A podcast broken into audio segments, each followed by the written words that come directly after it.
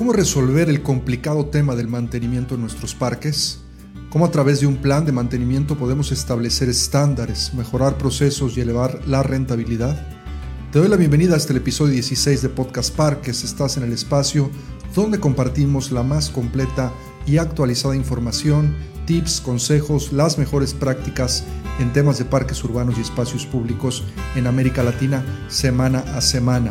Soy Luis Roman, tu anfitrión, y lo que comenzó como una iniciativa de parte de la ANPR por seguir promoviendo el movimiento de los parques urbanos y espacios públicos, esta semana cumple cuatro meses continuos de publicación de contenido audible en Podcast Parques. Te agradecemos mucho que nos ayudes a compartir este esfuerzo.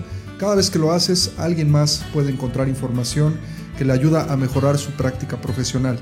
Si nos sigues de manera regular en este espacio, apreciamos mucho tu preferencia. El día de hoy vamos a hablar sobre un tema por demás complejo, los escasos recursos económicos, la falta de empresas especializadas en brindar servicios de mantenimiento, el costo de los equipos y la falta de cultura por invertir en equipamientos de alta calidad son algunos de los retos que enfrentamos en la industria en el tema del mantenimiento y hoy profundizaremos sobre cómo poder solucionarlos y enfrentarlos de mejor manera. Aquí vamos. Estás escuchando Podcast Parques, donde encontrarás tips, consejos y las mejores prácticas probadas por expertos internacionales. Esta y cada semana. Ahora con ustedes, su anfitrión, Luis Roman. Cuando hablamos de mantenimiento de los parques urbanos y espacios públicos, tenemos que hablar de presupuestos y de procesos. La falta de recursos y la poca profesionalización del personal encargado de estas labores en nuestras ciudades nos lleva a reaccionar en vez de trabajar sobre un plan. El establecimiento de estándares de operación y mantenimiento, así como su revisión, auditoría y constante actualización, deben de ser un concepto que forme parte del trabajo diario en nuestros parques. Debemos entonces de clasificar los espacios de acuerdo al tipo de uso y su vocación, entendiendo si este uso es considerado pesado o si el área está desarrollada o si el uso es ligero y el área aún no está totalmente desarrollada. Cada una de estas áreas deberá ser asignada a una serie de estándares específicos de los cuales hablaré más adelante que tienen que ver con la frecuencia y la calidad. Dentro del grupo de estándares más reconocidos en sistemas de parques donde podemos recoger las mejores prácticas internacionales están los estándares legales y de seguridad y los estándares relacionados a los planes de mantenimiento preventivo. Dentro de los estándares legales y de seguridad es recomendable revisar periódicamente aquellos relacionados a las licencias de uso, regulaciones sanitarias, regulaciones que establezcan las áreas de protección civil de nuestras ciudades y las medidas generales de seguridad especialmente cuando hablamos de atracciones o amenidades relacionadas a los niños, al uso del agua como las piscinas o las albercas, las concesiones, sobre todo las que tienen algún tipo de instalación eléctrica o de gas peligrosa, o parques zoológicos por el tema también de los animales. Hablando del mantenimiento preventivo, hay que establecer el contar con un plan anual periódico que incluya inspecciones programadas, reportes de reparaciones y reemplazos de equipamiento de infraestructura y manejo de los activos del espacio. Esto incluye certificaciones, chequeos y pruebas óptimas basadas en estándares de la industria, también la aplicación de leyes locales y requerimientos de la ciudad o de los fabricantes que sean proveedores de estos equipamientos.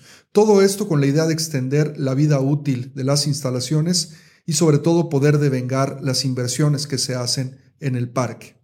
Es también recomendable además contar con un plan de manejo de las flotas vehiculares de trabajo, así como un manual de políticas para la administración de equipos, materiales, herramientas y suministros. Esto puede ayudar a tu parque o sistema de parques a poder eficientar los gastos y prevenir el cambio temprano de los equipamientos.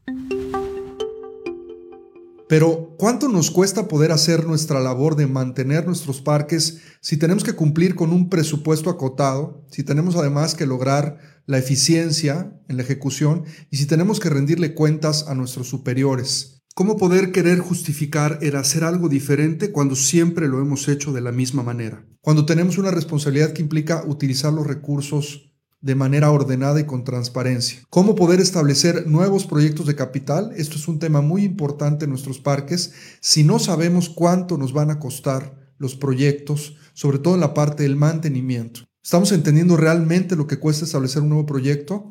Aquí no estamos hablando definitivamente del costo de la planeación y la construcción. El costo de un proyecto se refleja a largo plazo en su mantenimiento, operación y en el reemplazo del mismo. Ahí está donde eh, se encuentra uno de nuestros principales problemas. Como lo hemos dicho anteriormente en otras ocasiones, no podemos seguir diseñando y construyendo aquello que no podamos mantener. Sobre las instalaciones que ya existen en nuestros parques, la respuesta más inteligente es establecer un plan de mantenimiento que cubra de la A a la Z y que nos ayude a tener un parque de 10 de calificación. Es un poco la idea. Este plan deberá de cubrir el mantenimiento de las atracciones, las amenidades, la tierra y los programas que se generen en el espacio. ¿Qué nos va a permitir contar con un plan de mantenimiento? Bueno, número uno, vamos a maximizar el presupuesto de operación. Dos, vamos a maximizar la experiencia de uso. Número tres, vamos a aumentar la seguridad y el disfrute del espacio. Y número cuatro, vamos a maximizar la protección de los recursos naturales e históricos, o sea, vamos a poder preservar el legado del espacio público. Estos son los elementos básicos que contiene un plan de mantenimiento. Primero las personas, estos son los empleados, también los voluntarios, que de ahí generamos también actividades de mantenimiento y los socios de nuestros parques. Debemos de contar con una lista detallada de cada individuo, su posición y su tipo de trabajo. Segundo, activos. ¿Qué equipamiento, qué flotas vehiculares, qué herramientas y qué materiales tengo? Debemos de contar con un inventario de cada uno de estos activos. Tercero, espacios tiene que ver con lugares y distancia. Debemos de contar con un inventario de nuestros espacios públicos y de sus instalaciones, amenidades, atracciones y servicios, así como importante contar con su tamaño, la distancia y la ubicación. Número 5. Tiempo. Esto se mide en días, por temporadas y por años. Debemos de contar con un programa y calendario de mantenimiento diario y semanal. Lo mismo poder dividirlo por temporada y añadirle el tiempo y duración de cada actividad, ubicación y el personal encargado de realizarla. Número 7. Actividades. Son las responsabilidades y resultados que estamos esperando de nuestro personal. Debemos de contar con una lista de tareas muy definidas y las actividades tienen que estar priorizadas y conectadas con los objetivos y misión del departamento o el área de mantenimiento. Y por último, los costos debemos de contar con datos reales de cuáles son nuestros costos directos, como la mano de obra o los materiales, y cuáles son aquellos que son o representan un costo indirecto. ¿Para qué debemos de contar con un plan de mantenimiento? Bueno, este nos va a poder proporcionar datos, información y números que después podremos transformar en estándares que son fundamentales para poder medir eh, la rentabilidad de nuestro sistema. Estos son los principales estándares internacionales de mantenimiento cuando se trata de parques urbanos y espacios públicos de alto uso. Primero, el pasto o césped. Mantener siempre la altura del pasto según su especie y variedad. Cortar al menos una vez cada cinco días laborales. La aireación según sea necesario, pero no menos de cuatro veces al año. Hay que resembrar según sea necesario y el control de malas hierbas debe de ser practicado para que no más del 1% de la superficie tenga malas hierbas presentes. Fertilizante. Aplicar a las especies de plantas según sus requerimientos óptimos, esto es por tipo de planta. Hay que respetar las tasas y los tiempos de aplicación para garantizar un suministro uniforme de nutrientes para todo el año. Es importante también respetar los porcentajes de nitrógeno, fósforo y potasio que son nutrientes esenciales según las recomendaciones locales. Y por último, los arbustos, árboles y flores deben de ser fertilizados de acuerdo a sus necesidades individuales de nutrientes para un crecimiento óptimo. Siguiente estándar, el riego. Aquí se recomienda contar con un sistema de riego automatizado. Sabemos que esto es muy costoso, pero a final de cuentas es uno de los estándares que se están utilizando más en el mundo. Se puede usar también algún tipo de sistema manual en circunstancias de lluvias abundantes y la frecuencia del riego debe de ser normada por las precipitaciones, la temperatura, la longitud estacional y las demandas de materia vegetal.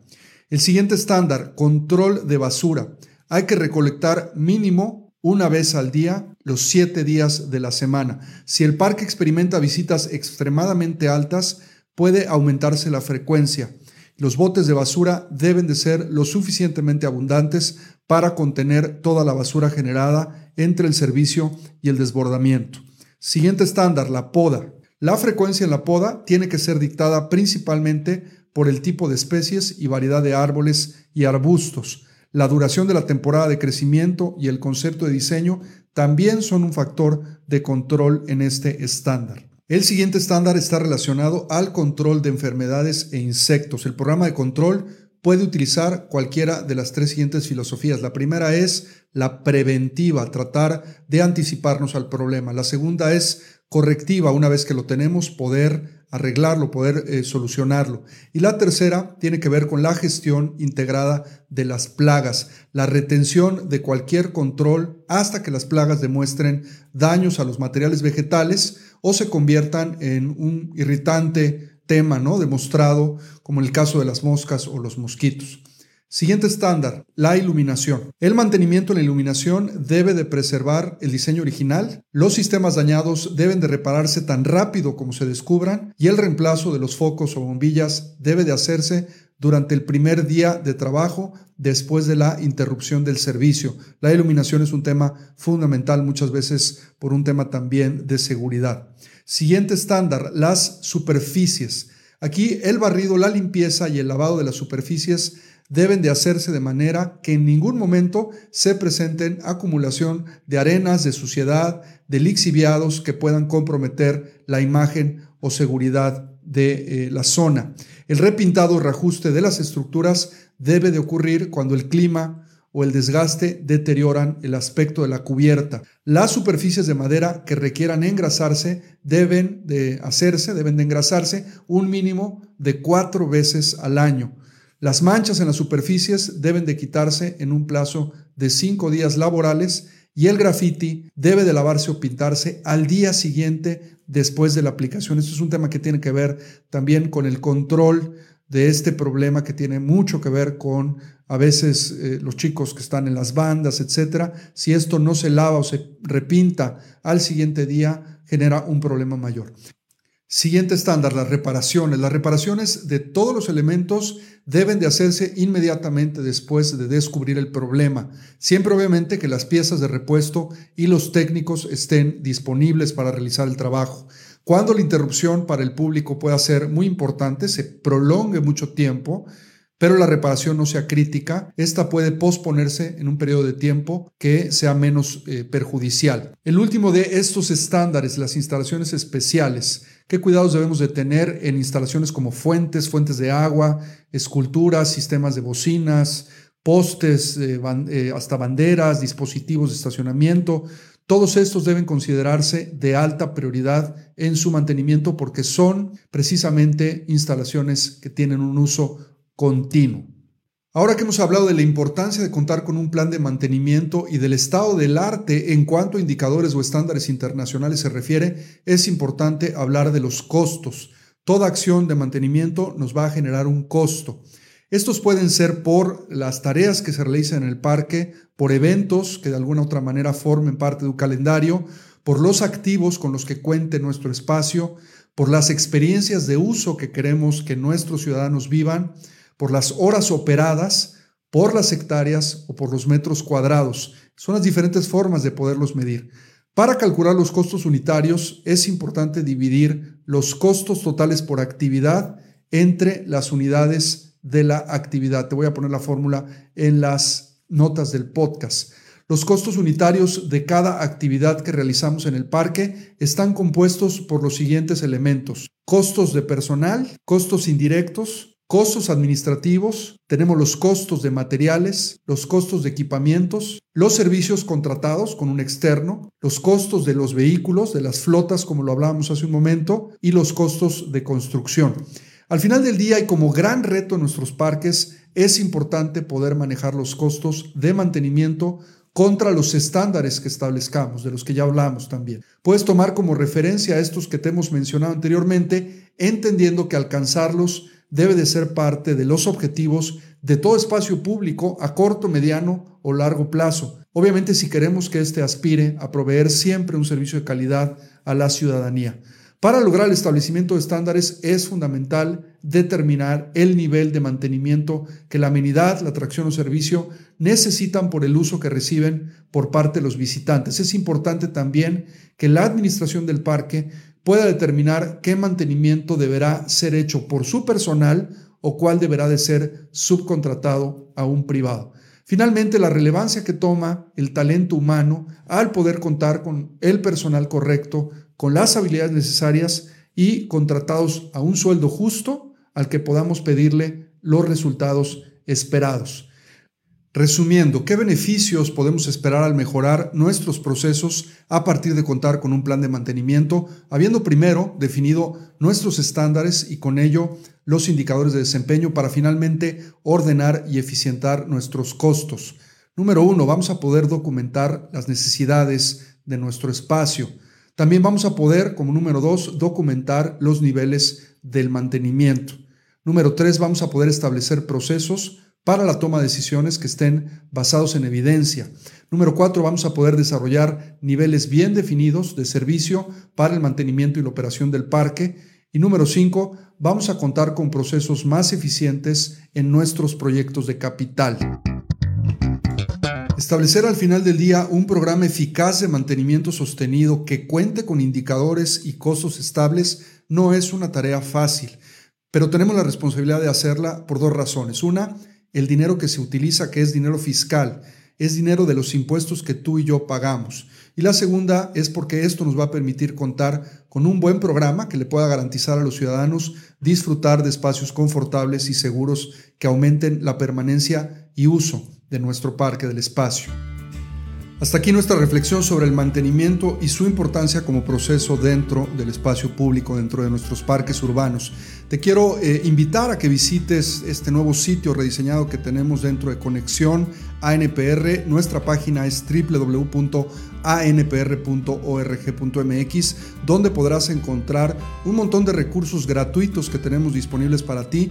Con actualizaciones semanales podrás encontrar nuestro podcast, tenemos el blog, la revista Parques, webinars también de acceso gratuito. También tenemos obviamente la parte que es de acceso exclusivo para nuestros miembros. Entra a Conexión y ve todo lo que semana a semana desde la Asociación Nacional de Parques y Recreación preparamos para ti. También te invitamos a que compartas este podcast y te inscribas. Es importante que nos ayudes a compartir estos contenidos, como te comenté al inicio de este podcast. Esto nos sirve a todos como industria. También te quiero pedir que te suscribas al podcast, lo puedes hacer en cualquier distribuidor de podcast. Semana a semana te estarán llegando de manera automática todos los episodios.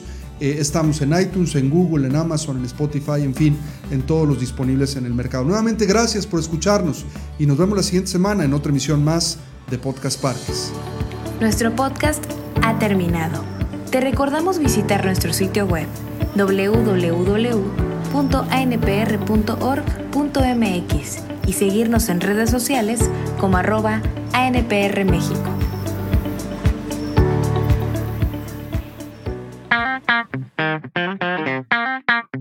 Presentamos Conexión ANPR, la comunidad de profesionales en parques y recreación de América Latina en línea, donde podrás fácilmente construir y mejorar tus habilidades profesionales como nunca lo hubieses pensado. Crea y comparte tu perfil profesional. ¿Estás buscando contenido para mejorar tu práctica profesional? Lo puedes hacer a través de la biblioteca digital o a través de la sección de webinars, podcast y revista Parques. Prueba Conexión ANPR completamente gratis. Conexión ANPR, uniendo parques y espacios públicos en América Latina.